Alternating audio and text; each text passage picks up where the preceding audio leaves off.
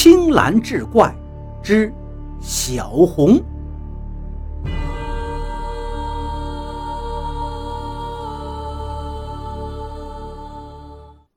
书接上回，这件事过去不久，小红妈妈就怀孕了。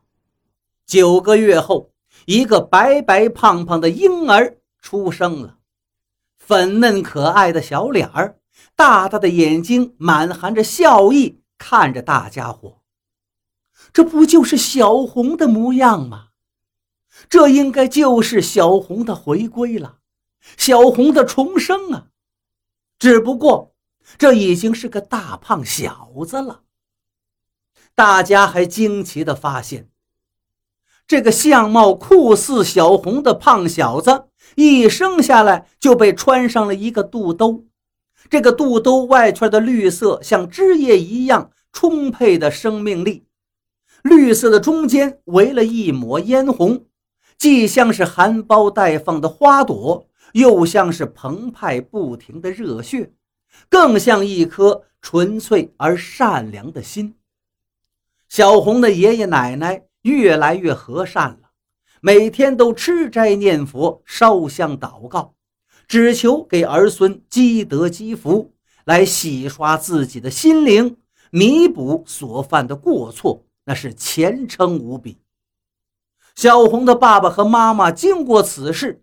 深深懂得了很多道理，他们更是经常去那老柳树下坐坐，诉说一些心里话，也到黄仙洞口看看，为长辈的罪过弥补一些亏欠。长此以往，他们竟然发现有只小黄皮总是盯着夫妻二人，不时地眨眨眼睛，既调皮又亲昵。夫妻俩再去时，都会专门给他带些好吃的，渐渐的就变得熟络起来。有时竟觉得那只黄皮就像自家的孩子一样。小红的家人给这新出生的胖小子起名也叫小红，是宏大的宏。他仍然是这家人最疼爱的宝贝。三年后，王半仙又路过此地。